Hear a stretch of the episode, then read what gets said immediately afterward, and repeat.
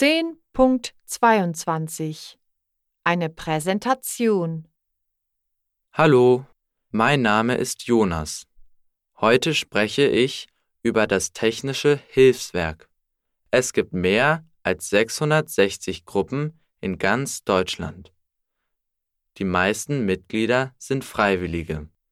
Das Technische Hilfswerk hilft bei Naturkatastrophen, Überflutungen und bei Unfällen in Deutschland oder im Ausland. Wenn es einen Sturm gibt, reparieren sie den Schaden. Sie retten Menschen und Tiere. Das Technische Hilfswerk hat auch Jugendgruppen in ganz Deutschland. Alle paar Jahre gibt es ein Camp für mehr als 5000 Jugendliche aus ganz Deutschland. Das Camp dauert acht Tage. Sie machen Ausflüge, Sportturniere und Workshops.